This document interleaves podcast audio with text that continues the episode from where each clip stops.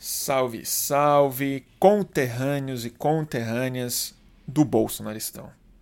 Aqui é Bruno Torturra. Isso ainda não é um podcast exatamente, é mais uma íntegra em áudio da mais recente transmissão de Boletim do Fim do Mundo, a série de conversas que a gente tem estabelecido juntos aí desde o primeiro turno, né? não, acho que desde o final do segundo turno das eleições, porque antes do segundo turno não chamava Boletim do Fim do Mundo, chamava apenas Plantão Eleitoral do Fluxo. Uh, dito isso, é, assim como as últimas duas é, edições desse quase podcast, eu posto com certo atraso, é, porque eu, é, enquanto fiz as. Quando eu fiz essa transmissão ao vivo, eu estava de recesso, de férias. Essa foi realizada no México e é, só que eu não tinha equipamento nem internet boa o suficiente para postar esse material em tempo ágil, digamos. Então, com atraso, voltando de férias, eu postei as duas últimas edições e essa é a realizada. Que dia foi? Acho que foi dia 19, talvez? Ou 20? Bom, não importa muito a data, hoje é dia 23. E o tema a pedidos de algumas pessoas era que eu comentasse um pouco sobre a situação americana, mas foi irresistível relacioná-la com a situação brasileira também. É, eu já vou avisando a vocês que quem escutar no começo vai ser um pouco chato porque deu muito problema técnico. É, a internet era péssima, realmente. Então foi impossível fazer streaming pelo YouTube. Então eu fiquei tentando resolver, falei muito sobre isso, parei, voltei. Então, o áudio que vocês vão escutar, ele foi transmitido a partir do Instagram. E então vocês vão ter que ter um pouco de paciência, porque as oscilações de internet que aconteceram ao vivo, elas vão se reproduzir é, aqui. É, dito isso, tem muito assunto. A gente conversou sobre a paralisia do governo americano, sobre o barrancão, sobre a aceleração do vexame e de uma ficha que cai ou não cai, talvez, sobre a incapacidade do Bolsonaro de governar o Brasil. É, mas a gente conversou sobre coisas mais interessantes, sobre alucinação né, e sobre como as realidades que são é, que emergem a partir de uma conversa às vezes picareta, às vezes paranoica, é, às vezes louca, às vezes muito charlatã mesmo, essas realidades que acontecem no ciberespaço, elas estão tomando conta agora da realidade física, como uma, como uma profecia que se autorrealiza, né? É, a gente está começando a viver isso um pouco nos Estados Unidos, mas de maneira mais é, com em algum nível muito diferente da, da, é, da é brasileira. Eu acho que no Brasil, por incrível que pareça, a gente tem bem menos salvaguardas e formas de prevenir com que essa alucinação se torne real. Uh, foi bastante assunto, a gente falou sobre singularidade tecnológica, sobre livro, respondi muitos comentários, falamos sobre o MPL, sobre as MP, tá? P de pato da Fiesp. Então, o movimento Passe Livre, é, sobre as manifestações do Passe Livre e a violentíssima repressão policial que aconte tinha, havia acontecido um dia antes da minha transmissão. É, eu falei um pouco o que eu acho do MPL. E a gente conversou também sobre o que mesmo? Ah, teve tanto assunto. Ah, sobre a CNN no Brasil. Sobre a CNN no Brasil. E por que, que eu acho que, apesar de, de parecer já bem é, desanimador pela qualidade do profissional que escolheram para chefiá-la, eu acho que, infelizmente, aí não é uma exclusividade só da CNN, acho que é de qualquer veículo de mídia no Brasil hoje, é, ele não vai se realizar do ponto de vista da relevância e do impacto, que, é, que são as, as principais, é, os principais resultados que um veículo de mídia precisa ter numa democracia saudável. Eu acho. Então é isso, turma. Essa é a última transmissão que eu realizei viajando. Já estou de volta em São Paulo. Hoje mesmo vai ter transmissão. Então a gente voltará com a nossa agenda normal de duas por semana no mínimo e o podcast postado já nas horas seguintes. Tá bom? Então, muito obrigado, turma, pela audiência e fiquem com mais uma edição de Boletim do Fim do Mundo. quanta coisa, né? Eu confesso que é difícil é, pensar. Aliás, pensar o tema é até tranquilo. É, é, dadas as coisas que chegam, mas chega muito por fora, né? Então é difícil, acho que é difícil saber às vezes o que falar quando eu acompanho o noticiário brasileiro meio é, esporadicamente. No Brasil eu fico tão enfiado nele que eu acabo pensando em tempo real, a gente conversa, as pessoas estão falando comigo, eu não paro de falar nesse assunto, então as ideias são mais facilmente articuladas. Daqui eu fico meio perplexo e um pouco feliz de estar desconectado, pelo menos durante algumas semanas. Mas algumas coisas chamaram bem a atenção e uma que eu acho interessante de, de conversar é um pouco um paralelo entre o que está acontecendo nos Estados Unidos e no Brasil, com o shutdown, né, com a paralisação do governo americano depois da do do, conf, do conflito, na verdade, e da não da não solução do conflito em torno do muro, o que significa que não houve um acordo entre o Congresso e o presidente Donald Trump para é, aprovar o orçamento ou seja, para as agências e uma série de partes do governo federal receberem o financiamento, então tem muita gente sem receber salário e sem ir ao emprego. Alguns estão indo ao emprego porque precisam ir, ou então o país para, mas mesmo assim não estão recebendo. Tem a, a gente do FBI que não está recebendo, uma série deles, eles já montaram um fundo para comida,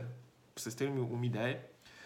É, e, e o que, que, isso significou no país ainda está né, paralisado e como eu acho que isso representa mais do que uma paralisação, tem uma lição aí meio interessante para o Brasil, mas como o Brasil parece estar num caminho meio oposto, né? Parece que a gente está numa aceleração completa, às vezes em direção a um barranco mesmo, mas que o governo Bolsonaro está conseguindo funcionar, apesar dos recuos, né? não parece que é um conflito político institucional capaz de frear ele. A gente vê isso na decisão da STF, a gente vê isso na indisposição do Ministério Público em investigar, a gente vê isso até em relação à imprensa, mas principalmente a gente vê isso com uma base é, aparentemente sólida que ele tem no Congresso para passar uma série de coisas que, na minha opinião, erroneamente a gente, muita gente ainda chama de cortina de fumaça, que lamentavelmente parecem ser pautas prioritárias para o governo, como armas, por exemplo, e uma série de pautas ambientais. Mas eu acho que em algum lugar eu tenho tô com a impressão de que tem uma tem uma oposição muito grande entre o Bolsonaro e o que está acontecendo nos Estados Unidos. O Donald Trump, apesar do poder todo dele, do estrago que ele já fez e fará, ele parece cada vez mais, na minha sensação aqui, um presidente meio, eu não digo cênico, porque ele faz muita coisa, mas um presidente meio de luta livre, assim. Não é real a briga dele. Eu acho que ele não se importa tanto com o muro, assim. Acho que é uma outra coisa. Nesse sentido, faz. É, tem mais lógica chamar de cortina de fumaça essas grandes pautas americanas, inclusive o shutdown. No Brasil, a sensação que eu tenho é, é particularmente outra. O que a gente chama de cortina de fumaça e de distração, eu acho que é uma agenda prioritária e que está dialogando com um sentimento social aí que já está naturalmente relativizando a roubalheira e a mamata em nome de avanço de pautas aí como armas e pautas é, que tem a ver com às vezes religião, às vezes pautas que simplesmente significam a criminalização ou extermínio mesmo de movimentos sociais de qualquer coisa que pareça com esquerda. E, mas que no fundo, no fundo, não estou achando que é nem uma questão de esquerda, dado o apoio que as pessoas deram à viagem da comitiva do PSL para a China. Então, no fundo, a sensação que eu tenho é que é autoritarismo, né? E, e, eles se simpatizam, sejam eles de direita ou de esquerda.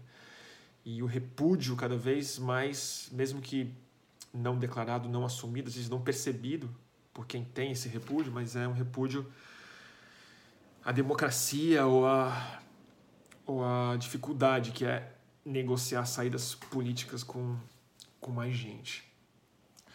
Mas vamos, vamos ver o que, que vocês estão afim de conversar? Deixa eu ver aqui. Ih, tá travando muito aqui, né? Excepcionalmente ruim a transmissão. Que pena. Deixa eu ver uma coisa aqui. Eu vou reiniciar a transmissão. Vou ver aqui. Vocês fiquem aí no YouTube, eu não vou encerrar. Quem está no Instagram, me desculpa, eu preciso fazer isso em nome da audiência que está lá. É, vou parar. Vou reiniciar o, o software aqui.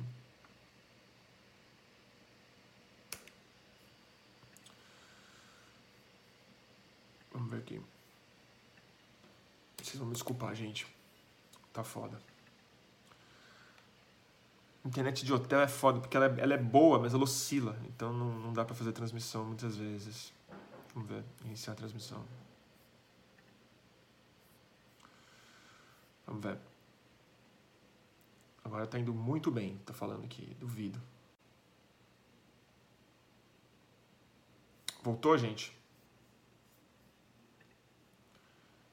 Vocês me avisem se voltou, tá? Pessoal do YouTube.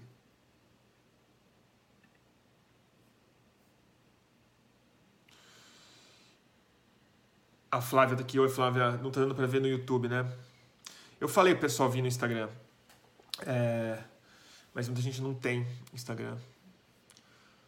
É, alguém me fala se tá funcionando. Se não tiver, vou ter que encerrar no YouTube e a gente segue só no Instagram. Tá bom? Pra não deixar todo mundo na mão. Pena. Semana que vem a gente volta com tudo, gente. Internet em casa é boa, tem cabo, tem mais recursos e eu vou estar mais concentrado também em função da aterrizar. Mas e aí, gente? O que, que vocês querem falar? Ah, tá aqui, interessante isso. CNN Brasil, né? Cara, que loucura CNN Brasil. É... Eu não sei nem o que dizer, né? Precisa ver lá no ar. Mas não começou nada, nada, nada bem. É, é louco que nesse sentido tem uma outra oposição mesmo, né? Entre. É, gente, aqui no YouTube não tá rolando.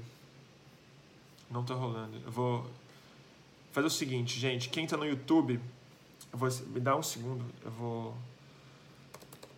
escrever aqui para quem tá no YouTube.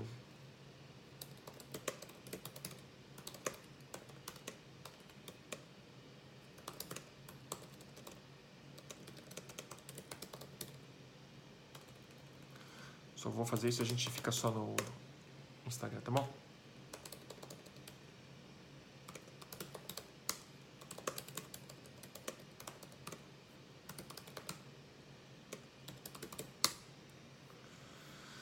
Vou encerrar. No... Interrompe transmissão, infelizmente. Nove minutos mal sucedidos no YouTube.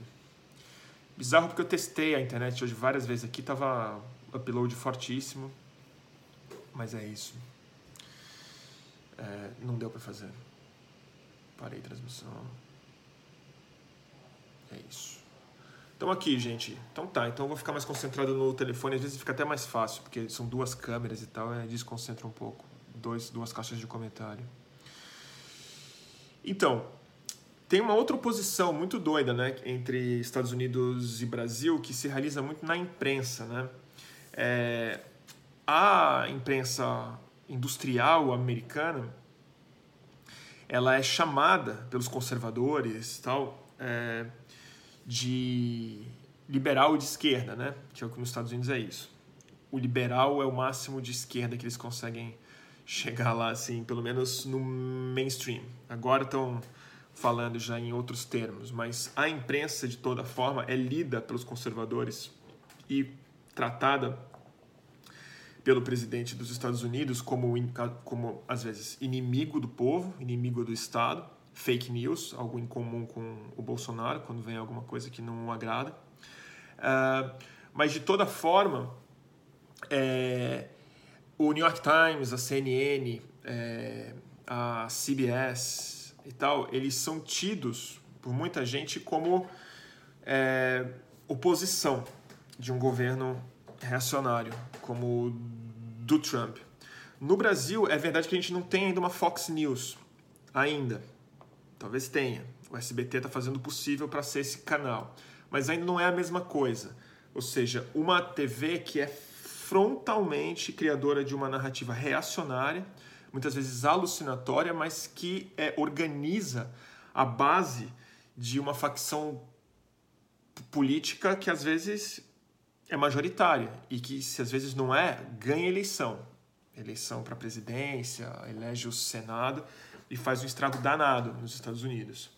Só que esses canais, loucamente, quando eles vão para o Brasil, é, né, eles se tornam mais parecidos com a Record. E às vezes acontece o oposto. Por exemplo, o El País é tido como um jornal muito de, de direita na Espanha, por muita gente. Os, os espanhóis ficam meio em choque quando a gente trata o País Brasil como progressista, ou como um, como um veículo que dá muito espaço e dá muitos argumentos a favor de uma ideia de esquerda. Uh, o mesmo provavelmente vai acontecer com a CNN, que talvez seja a emissora que hoje é mais inimiga do governo dos Estados Unidos, apesar de não ser necessariamente, ela não é de esquerda, mas ela se coloca frontalmente contra o presidente e o presidente coloca a CNN como inimigo mesmo. Ele chama de, às vezes, inimigo do povo e já caçou a credencial de imprensa do correspondente da Casa Branca da CNN. Quando vieram, quando vão para o Brasil, muita gente festejou né, a criação de novos empregos na imprensa, isso de fato é muito bom. É, mais concorrência, mais um canal, mais jornalismo. Mas é estranhíssimo que o cara me contrata o biógrafo do Edir Macedo. E é bom dizer que é o biógrafo autorizado, né? não o biógrafo é, que ninguém fez esse trampo, né? mas uma biografia investigativa sobre os podres do Edir. O cara era um dos diretores da Record, biógrafo do teocrata, é, dono, de, dono da Record, é, dono de partido político e picareta né? É, há décadas, é, já sai sem credibilidade, na minha opinião. Assim, um canal de TV nessa altura do campeonato, chegando no maior né, é, mercado de mídia do hemisfério sul, é, numa mídia retraída, no governo reacionário, me coloca um sujeito desse, com tanta gente boa solta no mercado, tanta gente boa que pode sair de uma TV ou de um veículo grande para encarar um, né, um projeto dessa magnitude, é no mínimo estranho que o biógrafo do, do principal apoio religioso a um presidente que já, de acordo com o Human Rights Watch já é um autocrata, é, eu já não. Lamento muito que já chega podre dessa forma. Agora, a minha opinião sobre a CNN é. A notícia boa que eu. Notícia boa, notícia preocupante, mas que no fundo não me faz, não me faz preocupar tanto com a CNN no Brasil, é que eu acho que vai fazer pouca diferença. É, eu acho que o jornalismo, apesar de estar é, numa situação muito difícil e está se tornando cada vez mais necessário e muita gente está reconhecendo isso e valorizando isso e compartilhando imprensa e tal, eu acho que está cada vez mais crônico, sobretudo no Brasil, é uma crise de relevância, não uma crise financeira. Eu acho que o jornalismo, apesar de estar muito mal financiado, eu acho que a pior crise que ele vive hoje não é econômica. Eu acho que é, é de impacto as reportagens não estão causando mais a comoção é, e a, a força que elas precisam para a imprensa cumprir o seu papel numa democracia, enfim, que se considera ainda viva. Então eu acho que a CNN, por pior ou por melhor que ela seja, acho que vai fazer muito pouca diferença no ambiente brasileiro específico, em que a imprensa nunca foi muito bem tratada, nunca foi muito respeitada é, nunca foi muito grande, nunca exerceu de fato uma importância é, sólida o suficiente na cultura brasileira e é, um país que se refez mediaticamente através de rede social, né? Então, assim, os canais que mais têm me preocupado, para usar a expressão certa mesmo, são canais muito ambiciosos de YouTube, que estão se lançando ou estão prestes a é, abrirem com financiamento, alguns com parcerias muito estranhas com os Estados Unidos. É, tem um daquele cara que, sempre esqueço o nome dele, trabalhando na Veja, o, o Narlock, que tem um canal chama Brasil é, é Paralelo. Isso tem uma chance de ter uma função parecida com Fox News no Brasil, que é a paralela, é uma, é uma realidade alternativa, onde o PT queria instalar uma ditadura comunista, é que vocês sabem exatamente do que eu estou colocando, mas numa linguagem e numa. mais que a linguagem, né? numa plataforma, numa, numa rede que tem feito muito sentido para a maioria das pessoas e onde a conversa política está acontecendo. Porque a sensação que eu tenho no Brasil hoje é que quem está tentando, quem está enfiado na politização, quem está interessado na política, ela não está interessada em ler sobre política ou assistir sobre política. Ela está interessada em, em conversar, na melhor das hipóteses, mas no geral é brigar politicamente ou afirmar identidades políticas ou marcar uma posição ou proteger o seu campo de alguma forma. E esse jogo se dá exclusivamente em rede social e qualquer veículo de comunicação que fosse colocar num ambiente desse, ele vai ser tratado como inimigo quando ele divulgar algo que não convém a um dos campos e como ferramenta quando divulgar algo que lhe convém. Mas de fato ele não vai ser um, um lugar que se constrói através de credibilidade.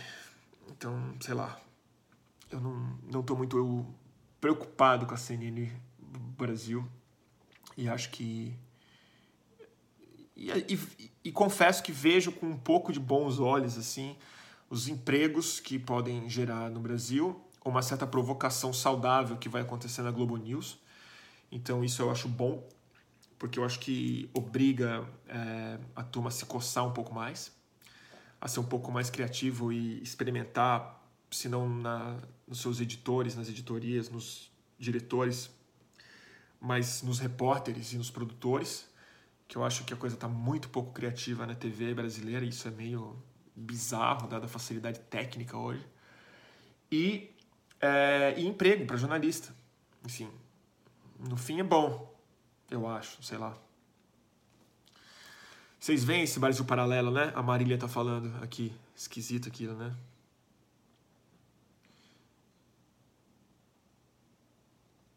Amadeu Rosa tá falando aqui. O Brasil Paralelo eu vi uma vez porque recomendaram o Brasil Paralelo como um canal semelhante ao Fluxo, para vocês terem uma ideia. Eu entendo, eu entendo, né?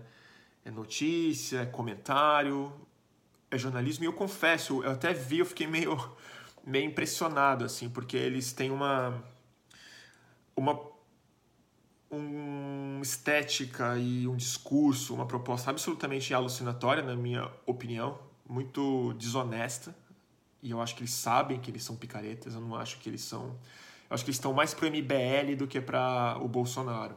Porque eu acho que o Bolsonaro é picareta porque ele, ele, enfim, tem os laranjas dele, mas eu acho que o Bolsonaro acredita no que ele fala. Os caras do Brasil Paralelo eu acho que não é, muito jovens e tal, mas eles têm uma coisa que eu tentei, que eu, no começo do fluxo era o que eu queria ter feito, que era um estúdio de boa qualidade de, de streaming, com câmera, com equipe, com sofá, com programação todos os dias, com debates, com vários âncoras e tal. E eles estão realizando isso com uma grana. Eu não sei exatamente quem está investindo, mas eu achei muito estranho que um, um dos caras que é a referência deles nos Estados Unidos e que até deu um depoimento para o, o, o, Brasil, para o teaser né, desse canal, Paralelo, Brasil Paralelo, é o David Rubin.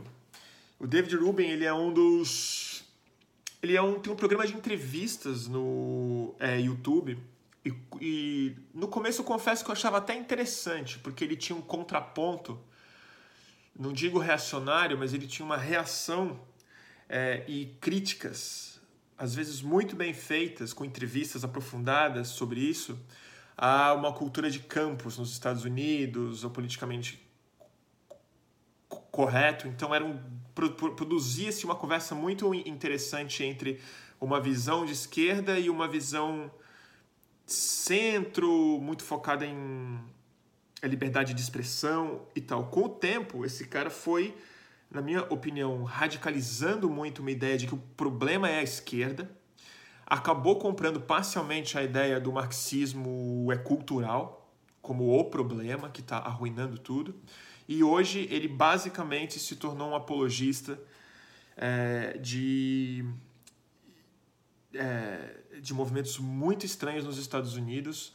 É, é e, e quando eu vi ele dando o aval para essa coisa aqui no, aqui no Brasil, achei bem estranho e me faz suspeitar de que tipo de grana está financiando essas coisas, porque o Rubin nos Estados Unidos ele já está bem esquisito politicamente, mas ele nunca chegou perto de defender coisas que o Brasil é paralelo, acho que está defendendo, né? É uma visão militarizada da sociedade, uma visão é, muito paranoica em relação ao que o, o, os, o, os anos de PT representaram e tal. E o cara tá lá dando o aval, falando que é super importante, esses canais de imprensa livre, que não se vendem a ideia do, do jornalismo e tal. Então é. Acho bem suspeito, acho bom a gente ficar de olho nisso. Porque, ao contrário de youtubers avulsos e gente louca que a gente gosta de. A gente não que eu não gosto muito, mas muita gente do nosso campo gosta de zoar alvos fáceis. É... Esses caras eles têm estrutura. E eles parecem que têm um plano também. Eles entenderam como ninguém é a guerra cultural. E eles são grandes operadores dessa guerra cultural.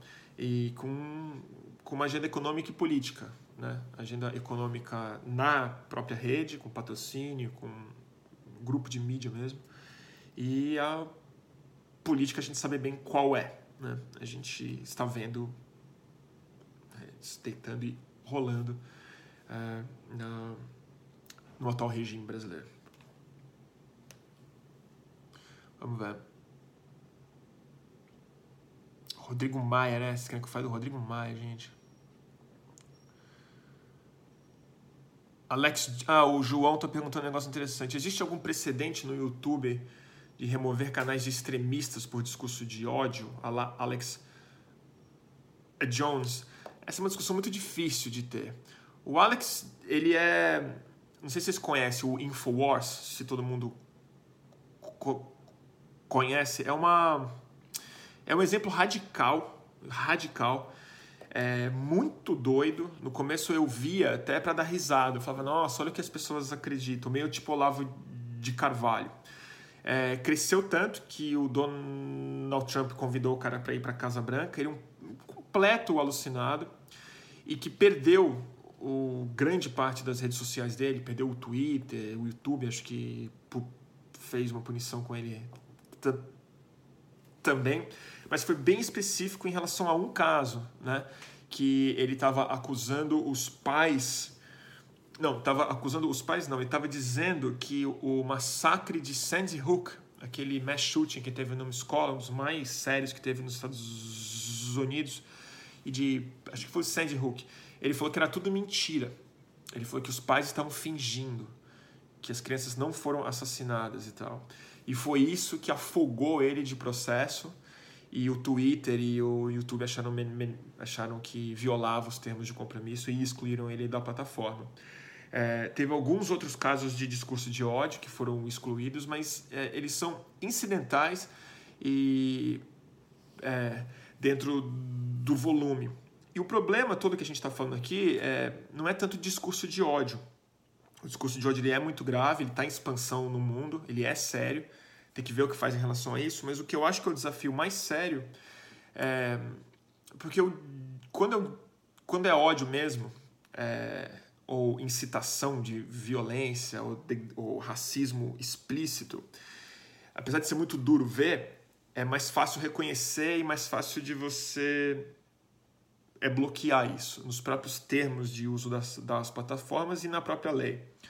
O problema é a desinformação, que eu acho que é o problema. É o ambiente no qual a gente está afogado hoje em dia e parece sem solução à vista, porque de fato você punir rapidamente, ou você punir como empresa, ou você botar o Estado para começar a definir o que, que é a desinformação e punir como tal, entra rapidamente numa questão de liberdade de expressão que é gravíssima. Gravíssima.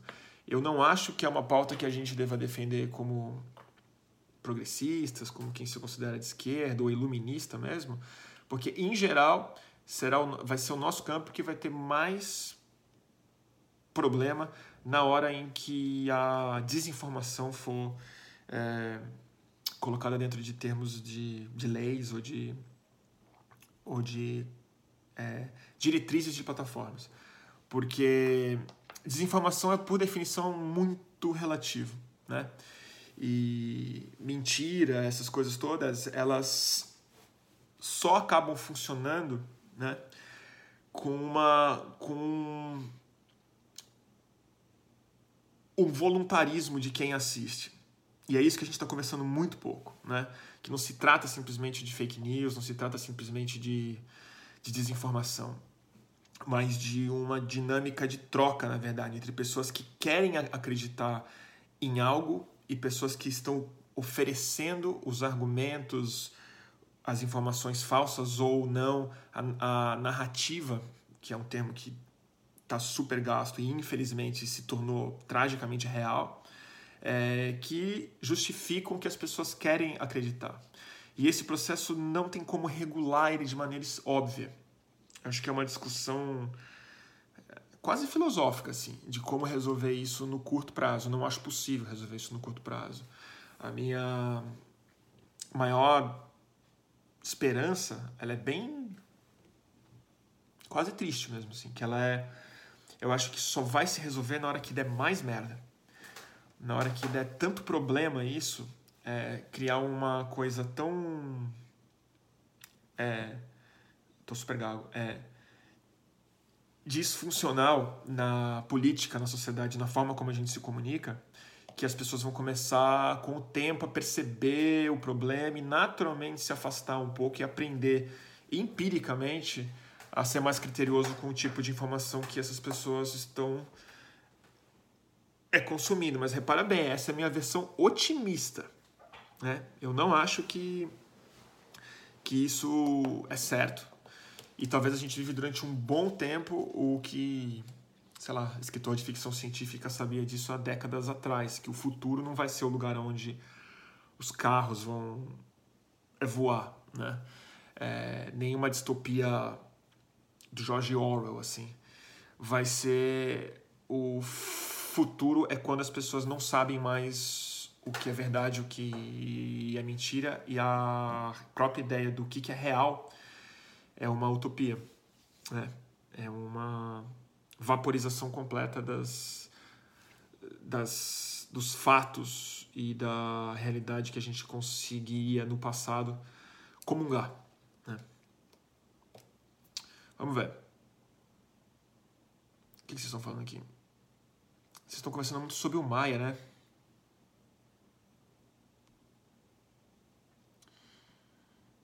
Gente.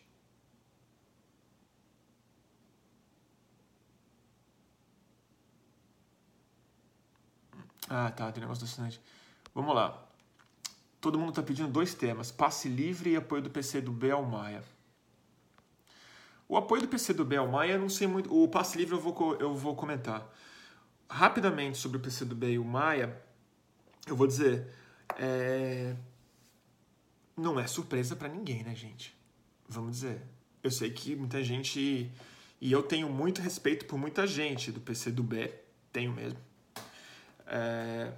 Mas muita gente estava meio assim, com bons olhos o PCdoB por conta das eleições, do posicionamento durante o impeachment.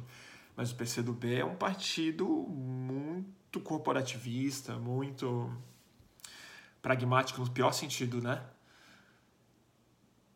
Da palavra, que na minha opinião, desde o Aldo Rebelo, quando o Aldo Rebelo era o grande protagonista do PCdoB, ficou muito claro ali que é, ele é muito mais um partido esteticamente de esquerda do que eticamente, né? E sem dúvida ele não tem nenhuma é, nenhum compromisso com a é, com uma ideia de oposição. É, não sei nem como definir esse termo. Um pouco aéreo. Mas assim, o PCdoB eu não tenho muitas ilusões em relação ao PCdoB. Eu, o PCdoB, não tenho muitas ilusões em relação a nenhuma agremiação partidária brasileira, confesso. Ao PT eu também não tenho nenhuma ilusão. É, nesse sentido, o PSOL acho que é um partido mais sólido, eticamente, é, mas também não me parece muito estratégico. O PSOL eu gosto muito, mas eu também não acho ele muito estratégico. Eu não sei julgar muito esse fato, porque eu também não estou muito próximo, não li muito sobre o assunto. E acho que faz parte dessa, desse, dessa loucura que a gente vive no Brasil, que é. Hoje eu estava lendo, né? O Mourão, falando a revista Época. E como o Mourão hoje virou a moderação, né? Virou o cara que fala, não, gente, imagina, que é isso, tem que ver bem, esse, esse chanceler não tem condição, é, a diplomacia não é bem assim, não se constrói uma base dos Estados Unidos assim no negócio. E o Mourão segue sendo a mesma pessoa que ele era um ano atrás. Um linha dura, militar, que devia estar reformado em casa, entendeu? Tomando sopa, e tá aí. E a gente tem que olhar para isso e falar, tá, tem alguém ali que está segurando um pouco a racionalidade. O Maia é mais ou menos a mesma coisa, né? Dentro da perspectiva de ter um presidente do PSL, o Maia, que há um ano atrás era, uma, na minha opinião, incompetente, uma tragédia, um cara sem, sem vocação, francamente, para um cargo daquela importância, filho do César Maia, nunca se elegeu por outra, por outra razão. O pai dele, sim, um político bem mais hábil do que ele, se tornou hoje um, um profissional do Congresso. Né? É, da mesma maneira que as pessoas estão com saudade já da, dos bons tempos do Romero Jucado, né? É o PSL. A nova realidade é essa. É um circo, né? Onde os caras não sabem nem fazer acrobacia, é só aquilo ali mesmo. É um circo de horror, né? É uma casa de espelho, todo mundo meio é, meio esquisito. Então eu não sei qual o, o racional do PCdoB para apoiar o Maia, porque eu também não sei qual é a realidade da casa. O que está em jogo caso o Maia não ganhe. Porque aí eu vou ter que ser eu o pragmático aqui falando. O Freixo não vai ganhar, certo? Não vai. E os nomes que eu vi sendo colocados como pressão ou, ou, é, ou alternativa ao Maia era assim. É pesadelo em cima de pesadelo, né? É pau mandado do Bolsonaro mesmo, é gente muito ignorante, gente que escuta Olavo de Carvalho, né? E o Maia, de novo, detesto, assim, as piores pessoas, inclusive o partido dele, um desprezo completo que eu tenho. Mas é ele é um cara que que entende que o PT não é uma, né? Uma quadrilha comunista querendo implementar a ditadura para roubar tudo e pôr no, no bolso do Lula, né? Ele sabe a importância que é não caçar o registro de um partido, de dar voz para a oposição, de negociar é, até onde pode ir, até onde não pode ir. Né? Enfim, estou falando, estou aqui tendo que defender o Rodrigo Maia, né? Pra você ver. Então, assim, é, é, tudo é relativo na política, né? A gente tem que lidar com o que a gente tem. E, e é isso, né? É. Entre arrancar uma unha e arrancar um olho, você arranca a unha, né? Vai fazer o quê? Nossa, isso eu não tinha visto, vocês estão me dando uma informação nova aqui. O Exil Katze está falando aqui. Hoje eu vi uma foto do Bannon pegando autógrafo do Olavo. É sério isso? Não é montagem, não? Jura por Deus? Cacete, gente. É verdade isso? Que loucura. Vou te falar, gente. Hoje eu vou fazer uma transmissão não muito comprida, porque, como eu disse, eu tô viajando e eu tô com a cabeça aérea e meio fora da realidade brasileira. Mas uma das coisas que eu estou pensando muito, a partir da semana que vem já, é mudar também um pouco as transmissões, é chamar mais convidados e tal, para falar de temas é, mais interessantes do que o noticiário do dia a dia. Um deles tem bem a ver com esse encontro do Steve Bannon e do Olavo de Carvalho A gente já falou muito sobre isso na, no primeiro turno, no segundo turno, nas lives eleitorais. E hoje eu não estou muito. Não vou me aprofundar muito nisso porque eu não estou em casa. Eu gosto de estar perto dos livros e dar uma estudadinha antes de, de falar. Mas que é esse que eu acho que tem a ver com o tema que eu queria falar hoje no fundo, no fundo, que é o que conecta o Donald Trump e o Bolsonaro e o que não. Né? O shutdown dos Estados Unidos e como essas duas coisas têm a ver. É... Virou uma novela, né? virou um espetáculo midiático que parece ter muito pouca relação com a funcionalidade da sociedade. E o Bannon com o Olavo de Carvalho é maravilhoso, né? Porque você vê exatamente é, um que é o Bannon, que é um, um, engenheiro mesmo, um cara que compreendeu intuitivamente e intelectualmente é, as novas estruturas de conversa é, e as novas estruturas de identidade política e as novas, e as novas possibilidades midiáticas para que isso se reconfigure e mude a política institucional de fato, encontrando com um é, com a expressão máxima do que o Bannon entende estrategicamente, mas a expressão máxima aí sim é ridícula, mas ao mesmo tempo muito virtuosa nisso, que é o Olavo de Carvalho, que é um alucinado, é só um louco, um louco varrido com um carisma, uma capacidade de falar, com uma, uma vocação para a gurulândia, né? Para ser líder e alguém que se apresenta como um, né? Então acho que como todo cara que tenta ser o, o que ele é, é, tem uma questão de, de sociopatia mesmo.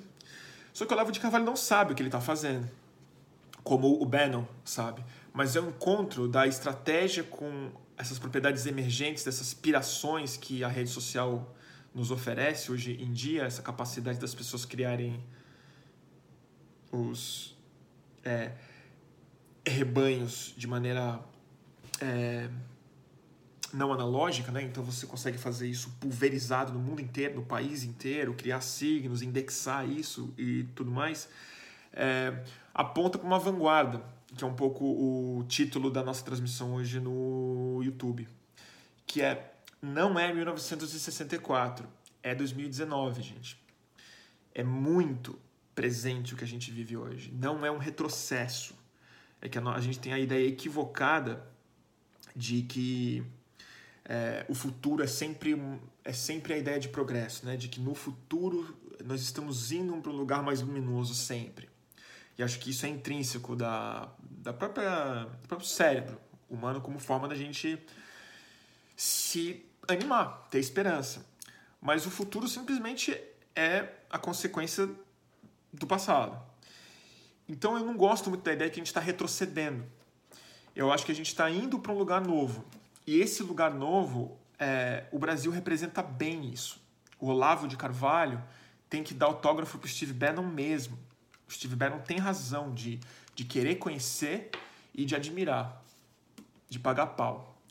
É, porque tem uma vanguarda nesse, nesse lugar, que é a transformação dos indivíduos reais, dos indivíduos analógicos, do cidadão, em um avatar que é, que é muito regido pela sua projeção no ciberespaço. Então são hiperrealidades alucinatórias que no ciberespaço vão se, vão se cristalizando em realidades, em identidades, em códigos que começam então a serem expressos na vida analógica. E é isso que eu acho que a gente está vendo nascer no Brasil com mais força do que nos Estados Unidos, por incrível que pareça. Que no Brasil a gente tem menos filtro, menos cultura midiática, menos hábito de, de ter um compromisso mesmo com a, com a realidade.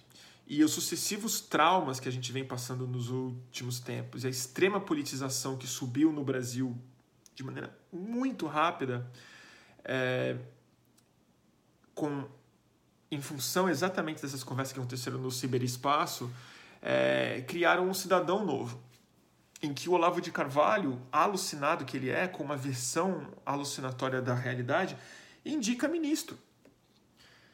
É guru de é, chanceler e hoje é notícia de homepage do UOL, de Folha de São Paulo e, tu, e tudo mais, do que, que ele acha sobre a viagem do PSL para a China qual que é a opinião do Olavo de Carvalho. Ela é relevante para a Folha de São Paulo hoje e para a gente. Então é isso que eu acho. Assim, a gente está indo para o futuro. A gente não está indo para o passado. Não é 64, gente. É 2019. Rigorosamente 2019, que é muito diferente de 2010. Muito diferente de 2005, muito diferente de 2009. Então o verdadeiro desafio dos 10 anos né, é compreender isso. Né? é compreender que os 10 anos que se passaram, né, eles não representam simplesmente. É, não representam esse retrocesso. Né, do, que era, do que muita gente considerava bom para o ruim, ou considerava comunismo agora tá, tá, é certo. Eu acho que houve uma diferença crucial, muito poucas vezes é, reproduzi, é, reproduzidas no passado, muito poucas vezes visto isso mesmo, que é uma mudança na, na, na é, natureza da identidade.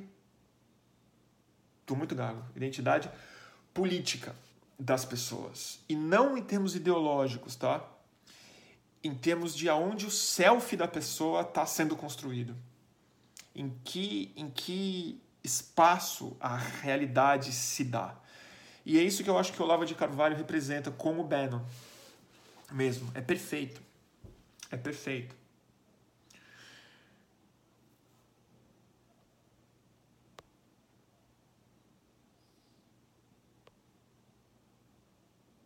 Vamos ver. Vamos ver aqui. Alguém que tá falando, tiver um comentário. Eu tenho certeza que o Olavo sabe o que faz. Ele já falou que veio para acabar com tudo em entrevista. Eu acho que ele sabe o que ele faz em algum nível. Mas eu não acho que ele é consciente. É... Eu não acho que ele é um personagem, que eu quero falar é exatamente isso. Eu não acho que o Olavo de Carvalho sai da live dele e vai para vai para a camp, vai para a cama e fala: "Nossa, Deus, que como as pessoas são trouxas e tal". Eu acho que ele tem problema mesmo. Eu acho que ele é meio louco. E eu acho que ele é estratégico em algum nível. Ele tem racionalidade no argumento dele e nos objetivos dele. Mas eu acho que o Olavo de Carvalho realmente acredita em, na maioria das coisas que ele fala. O Bannon não. O Bannon tem uma agenda política clara. E o Bannon ele é o Bannon é honesto, ele fala o que ele, o que ele quer, mas o Bannon não é louco. O Bannon é fascista mesmo. O Bannon é supremacista branco, ele não quer um Estado miscigenado nos Estados Unidos. Ele tem um projeto para isso. E ele entende a sociedade e fala: ah, nesse ambiente midiático, é assim que eu preciso manipular as pessoas para elas corresponderem à minha agenda X. Mas porque ele sabe, no fundo, que essas pessoas querem acreditar no que ele tem para falar. É isso que é mais interessante. O Bannon, ele não está necessariamente mentindo. Ele está dando subsídio para racista se perdoar internamente em um ambiente em que racismo não é mais tolerado. Justamente. Então as pessoas se identificam com uma, um ambiente X e as pessoas perdem parte da sua sanidade, na minha é, opinião, para manter a ideia de que elas são boas para manter a ideia de que não, elas não são racistas, elas só estão defendendo a, a pátria, estão se protegendo dos mexicanos, estão fazendo qualquer coisa. É, o Olavo de Carvalho eu acho que é diferente. O Olavo de Carvalho eu acho que ele é bem fora da casinha. Tanto é que ele está brigando com o PSL agora. Se ele fosse muito estratégico, se ele fosse mais MBL, ele estaria fazendo contas. Não vou falar disso, é, disso é, agora. Eu acho que ele é meio um caminhão sem freio o Olavo de Carvalho. Né? Acho mesmo. O problema é que a realidade que ele cria na cabeça dele está começando a se fazer real primeiro na cabeça das pessoas e agora politicamente. Essa é a inversão incrível que a gente está vendo acontecer no mundo. As alucinações estão se tornando políticas públicas e elas vão começando a se realizar. Né? Mais ou menos como. Por isso que eu acho que é teocrático o governo que a gente tem hoje no Brasil. Não porque ele é evangélico necessariamente, apesar de também ser, mas é, ele é filosoficamente é teocrático, porque ele quer impor na realidade física a profecia que ele criou através de um exercício alucinatório de fé. Isso se dá através da perseguição do comunismo, que também é uma projeção do diabo, se dá através da própria imposição das coisas de fé, de fato, de, enfim, homofobia e uma série de outras coisas que a gente está vendo, e se dá na, vis, na é, visão de mundo, em que agora, em que um chanceler consegue ter poder e caneta para agir como se o mundo tivesse contra o Brasil, talvez grande parte do mundo fique contra o Brasil. E aí o globalismo começa a, se, começa a virar uma certa realidade. Uma certa parte do mundo que defende uma certa ideia de coletividade entre os países e os, né, e os nacionalistas. A profecia se torna, se torna real de alguma forma. Agora, eu tô animado para ver Davos aí. Davos, né?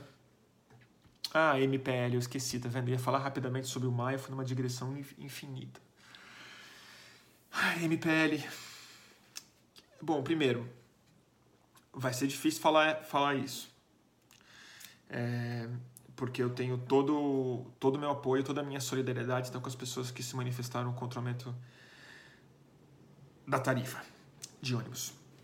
É, nada perdoa o que os policiais fizeram, a vista grossa do prefeito, a vista grossa, a vista grossa não, apoio que o Dória dá esse tipo de coisa. Ponto final. Minha solidariedade a todos os feridos e tal. É, tem uma parte de mim que, que, que tem certeza que o MPL, é, depois de tanto tempo, tantos anos, depois de ter acontecido tudo o que aconteceu em junho e pós-junho, quando deu muito certo e desandou, e nos outros anos, quando os protestos do MPL que aconteceram todos os anos não foram bem su sucedidos e toda vez teve gente que apanhou e tudo mais, em que talvez fosse o caso de rever estratégia de protesto.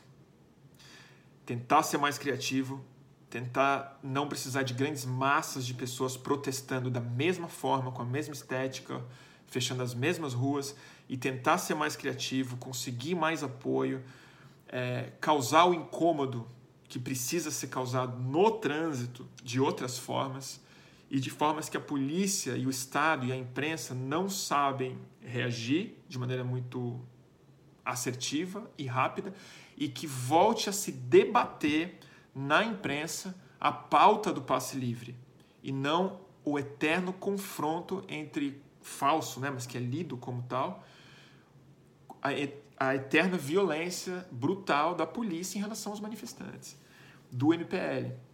E hoje, isso seria mais importante do que nunca, porque o Bolsonaro ganhou e a força que representa o Bolsonaro na rua é a polícia, não tenho dúvida. E a polícia está com um mandato de apoio popular para massacrar é, comunista.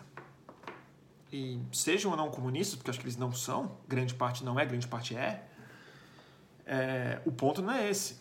O ponto é que se a pauta é o passe livre, e ele é uma pauta importantíssima, se a mobilidade é, um, é uma questão central no, no, na justiça é urbana, no, é, enfim, na forma como a gente vai reorganizar é, a cidade, a economia, o tempo das pessoas, a saúde das pessoas, o orçamento das pessoas, a pauta do passe livre ela é, tem que ser imposta a pauta, não a demanda.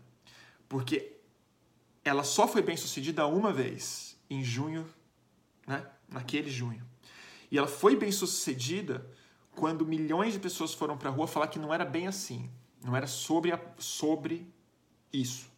Aí caiu. Né? E subiu depois. Então, assim, eu tenho todo respeito ao MPL, defendo o direito deles fazerem o que eles fazem para sempre. Não é um problema. É, o que a polícia fez é imperdoável. A forma como a imprensa cobre, no geral, também é muito tosca, mas a gente, assim, é mais do mesmo. A gente já sabe o que vai acontecer. A polícia vai abrir fogo. Eu não vou mais à manifestação do MIPL porque eu sei exatamente o que vai acontecer. Eu fiz uma carreira nisso. Eu assim, eu filmei muita violência policial. Eu ajudei a reagir à violência policial, eu filmei, eu transmiti ao vivo, fotografei, eu tenho assim gigabytes desse material. Eu não vou mais. Porque eu não defendo? Não, porque assim, porque eu tenho medo de eu ser o que vai tomar o um tiro no olho na próxima vez. Eu tenho um cartucho de bomba que atiraram no meu pé. Eu tenho. Eu guardei. Eu só não fiquei surdo porque eu vi ela antes de explodir. E aí eu tampei o meu ouvido com, com, com tudo e senti dentro de mim. O Benegão tá falando, MPL é anarquista, mano. É verdade, é anarquista mesmo, mas grande parte das pessoas que vão nas manifestações do MPL são comunistas. Tinha, tinha é bandeira lá foice e martelo e tudo mais. E tá tudo certo. Você, é, eu só acho isso, que com toda a admiração que eu tenho por, por eles, pelo trabalho de base que eles fazem, pela consciência toda que eles já expressaram ter. Voltou? Voltou. Enfim, tava falando com o Bernardo Benegão, que eles são anarquistas autonomistas, anarquistas, mas é, eles não até como anarquistas, né? Assim, eu, eu acho que minha opinião muito pessoal, né? É, é o que eu acho. É poderia ser mais é criativo na forma de se auto é, organizar. Tem um modelo é, igual de ir para a rua, mesmo grito de guerra, mesma estética, parar as mesmas ruas e, infelizmente, apanhar da polícia feio, né?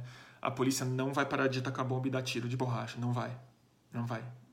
Ela só aumentou.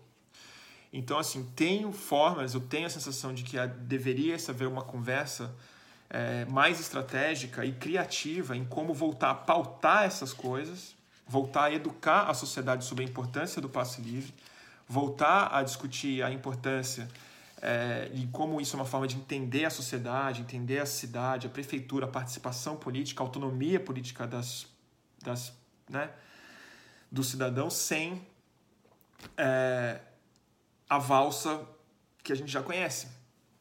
É isso que eu, é isso que eu acho sobre, sobre o protesto do, M, do MPL. A tarifa não vai cair, gente. Infelizmente, ela não vai cair. E é, se a notícia for a violência, é, a pauta também não vai ser o passe livre. E lamentavelmente já banalizou. A gente está calejado dessas fotos. Está calejado. Eu, assim, eu, eu, toda vez que eu vou prestar minha solidariedade ao, às pessoas que apanharam nas manifestações, eu sempre, quase sempre presto, eu, eu, eu, eu sinto me repetindo, assim. Eu, eu, eu não sei mais o que dizer sobre, sobre isso. Tá travando muito, é isso? Aí não, sei o que fazer, gente.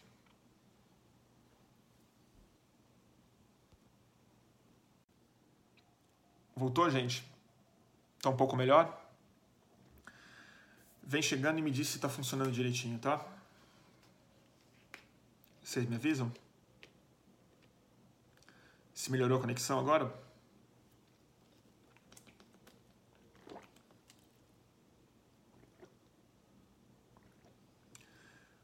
Tá boa a conexão? Vamos voltando aí, gente. Vocês me desculpem, é internet de hotel. Ela é instável mesmo. E agora acho que chegou uma hora que todo mundo voltou pro hotel. Deve estar mais gente usando. Tá bom, turma?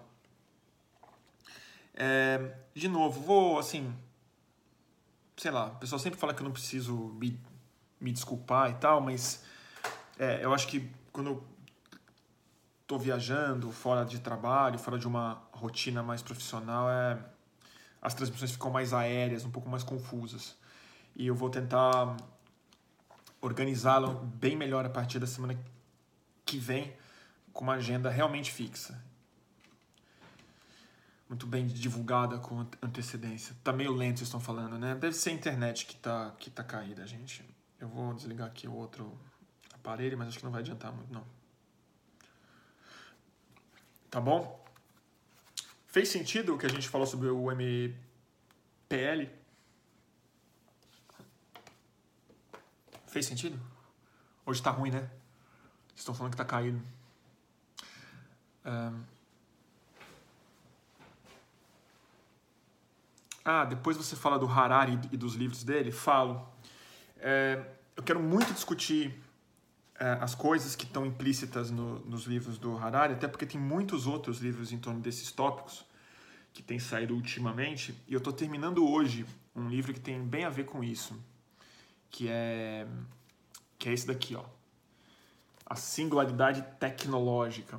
Eu já li alguns livros sobre esse assunto. Esse é particularmente bom e é de uma coleção que eu já indiquei aqui antes. Eu indico todos os livros dessa coleção. Infelizmente só tem em inglês. É, eu tive duas conversas com editores no Brasil que deveriam procurar a MIT, o MIT, que tem essa, essa série de livros é, relativamente finos, está aqui, tá aqui nas últimas páginas, é, pequenos, e são livros que explicam o básico com algum aprofundamento. Não é um basiquinho, é, mas é uma discussão muito para leigo interessado em entender melhor um assunto. Então já tinha lido outros livros sobre a singularidade técnica, que tem a ver exatamente com o que o Harari fala no segundo livro dele. Esse eu acho particularmente bom, é, em parte porque eu tô bem puto com o autor, que é tipo assim, é impressionante como eles acham que vai ser que é meio que eles já entenderam meio como fazer uma consciência. Eu acho isso uma viagem, meio que eu fiquei tranquilo que não vai dar certo.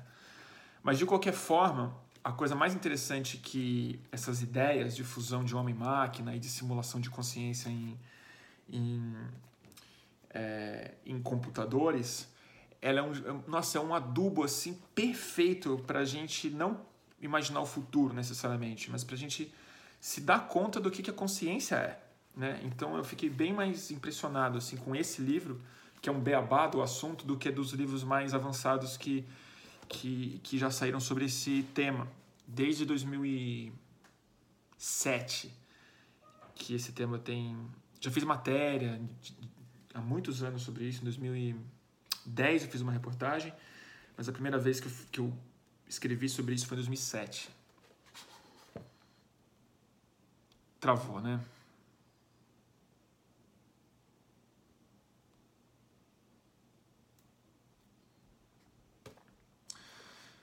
Bom, gente, eu não posso fazer muita coisa sobre essa travada. O que, que eu vou fazer? não sei o que fazer. A internet do hotel. Vou fazer o seguinte. Se continuar, vocês me, me dizem aí. Se tiver muito ruim, eu paro e a gente segue na semana que vem. Tá bom? É, a gente segue na semana que vem. Deixa eu ver se de repente desligando o. É que o sinal do celular deve ser muito ruim. Tá, tá, ainda tá muito ruim, né? É, o pessoal tá indo embora. Bom, é isso. É, faz o seguinte, a gente tocou em muitos assuntos hoje. E eu acho que essa transmissão foi mal sucedida do ponto de vista técnico. É, o, o, o YouTube eu não consegui fazer, lamentavelmente, por conta dessa mesma internet que não permite nem o Instagram funcionar bem. Mas, em termos dos assuntos, também acho que eu fiquei muito voando de um para o outro, pensando muito alto.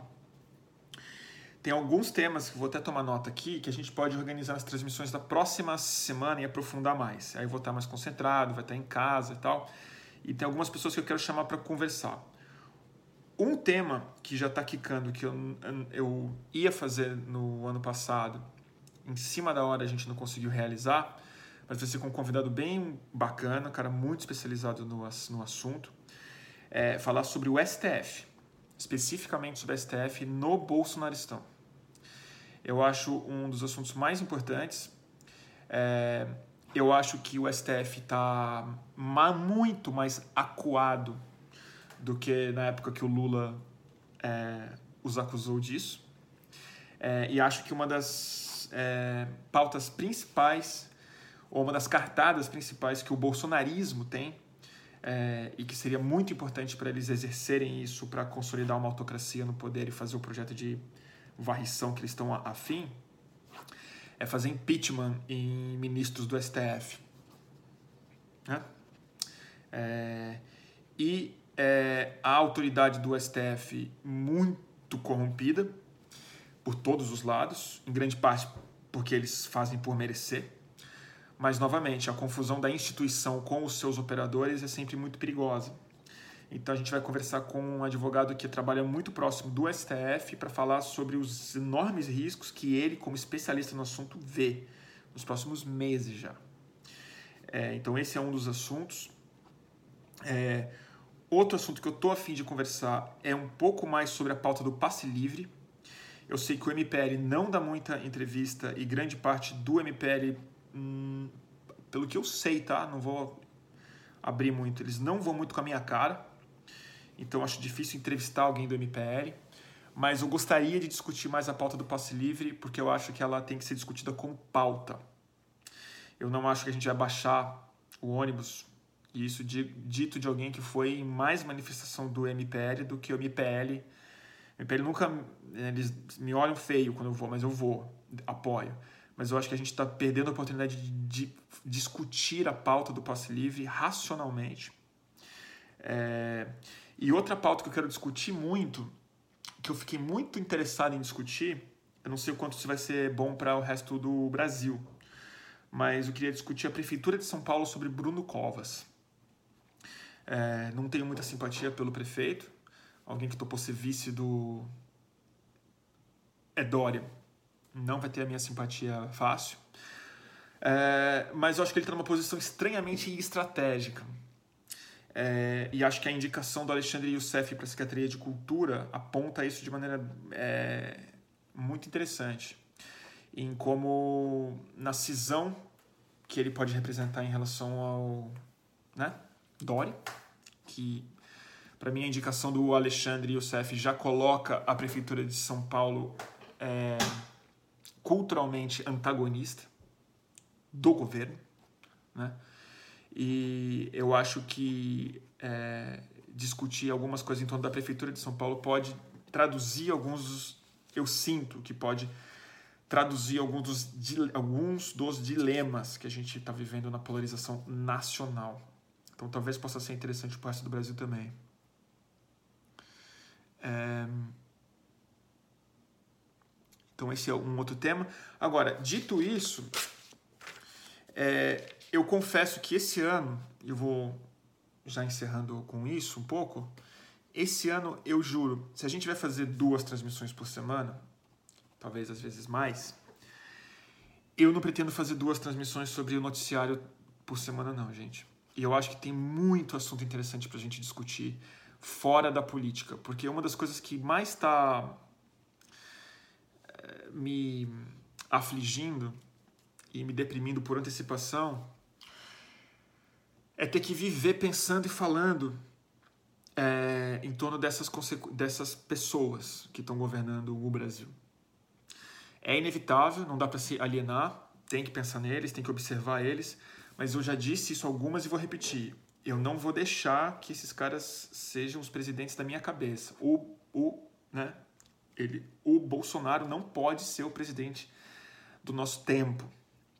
E tem uma série de assuntos que estão emergindo com muita força que tem a ver com isso que a gente estava conversando, com singularidade técnica, com, o, com as coisas que estão implícitas no Homo Deus, por exemplo, uma série de assuntos de saúde psíquica, que é um negócio que tem me interessado muito, a renascença psicodélica, que é um meu assunto favorito, e, e, nessa viagem eu tive a grande sorte de me reconectar com a minha turma dos estudos psicodélicos da Califórnia, que eu há 10 anos, né, o desafio de 10 anos meio que foi reconectar com essa turma. Então eu tô afim da gente falar de um pouco de pautas que abrem nossa perspectiva em vez de fechar, porque apesar de ser muito sério, é muito desinteressante. Essa turma tem uma cabeça tão reduzida, né? Assim, o Bolsonaro, além do que ele é tão desinteressante, tão pequeno e burro, que eu acho que se a gente ficar falando muito dele o tempo inteiro, a gente vai emburrecer, né? Porque o universo é pequeno. Então é isso, gente está travando de novo muito, não vou reiniciar a conversa. Então a gente se fala na próxima semana. Eu volto ao ar, divulgo no final de semana a agenda e vou disponibilizar essa transmissão em podcast para vocês. E no IGTV, para quem quiser ver, ela vai ficar disponibilizada com o vídeo sem travar. Então eu acho que se alguém assistir ela no live daqui hoje ainda, vai ter os mesmos gaps. Mas como a gente grava o vídeo na íntegra, eu vou postar no IGTV hoje mais tarde, e aí a transmissão vai estar na íntegra, é, os dois blocos. E, e, aí eu vou divulgar no YouTube também. Então no fundo, no fundo ninguém perdeu, ninguém perdeu. Tá bom? Ah, e o filme do Marighella. Eu vou falar sobre o filme do Marighella sim. E depois eu tenho uma novidade sobre isso, mas eu não vou dar spoiler, tá bom? Acho que a gente vai fazer uma entrevista muito legal sobre o filme do Marighella em breve. Tá bom, turma? É, a minha dica de livro é, é, infelizmente, é essa mesmo. Eu já indiquei todos os livros dessa, é, dessa coleção são muito bons, que é a MIT Press Essential. E esse aqui é o que eu tô acabando hoje, livro que me ajudou muito a pensar sobre esse assunto, A Singularidade Tec Tecnológica do Murray Shanahan, um professor inglês de cognição robótica. Tá ok? Então é isso aí, turma. Boa noite a todo mundo, obrigado pela audiência e até a próxima live. Besos.